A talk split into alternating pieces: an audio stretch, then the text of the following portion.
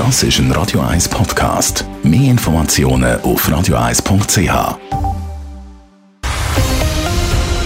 Radio 1 Thema. Immer mehr Leute in der Schweiz haben ein Studium im Sack. Das zeigt der aktuelle Bildungsbericht 2023, der heute rausgekommen ist. Das ist aber nur einer von sehr vielen spannenden Aspekten, die der Bericht heute zeigt. Was die neuesten Zahlen so schnell aussagen, weiss Elena Wagen. Eine Lehre langt in vielen Fällen nicht mehr, es muss ein Studium sein. So eines der vielen Resultate, die der Bildungsbericht 2023 heute das Licht bringt. Laut dem Studienautor Stefan Wolter sei das aber kein schlechtes Zeichen. Das sieht man daran, dass man mit einem Studium immer noch gleich viel mehr verdiene wie vor 30 Jahren.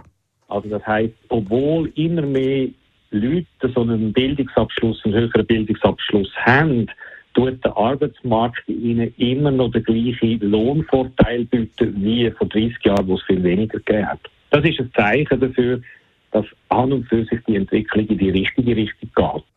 Wenn das nicht der Fall wäre, dann würden wir heutzutage trotz höherer Bildung nicht mehr wirklich mehr verdienen als Leute mit einer weniger hohen Bildung. Der Fachkräftemangel ist natürlich auch in diesem Bildungsbericht eines der ganz grossen Schlagwörter. Vor allem in einer Branche, bei den Lehrerinnen und Lehrern. Das eine ist, dass der Lehrermangel nicht eigentlich zusätzlich verschärft wird, weil Lehrer übermäßig aus dem Beruf aussteigen. Da hat man jetzt neue Erkenntnisse, die zeigen, das ist nicht der Fall. Eigentlich sind Lehrer sehr berufstreu. Und das Zweite ist halt die stark verbreitete Teilzeitarbeit unter den Lehrerinnen und Lehrern. Und zwar nicht im Bereich jetzt 70 oder 60 Prozent, sondern halt auch der hohe Anteil von Personen, die sogar weit unter 50 Prozent arbeiten.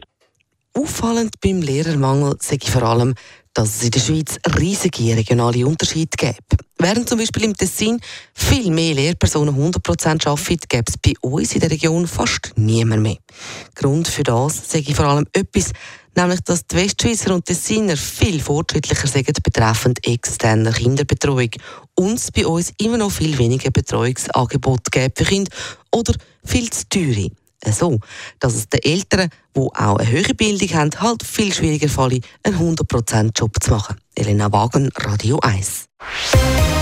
Radio 1 Thema. Jederzeit zum Nachlesen als Podcast auf radio1.ch.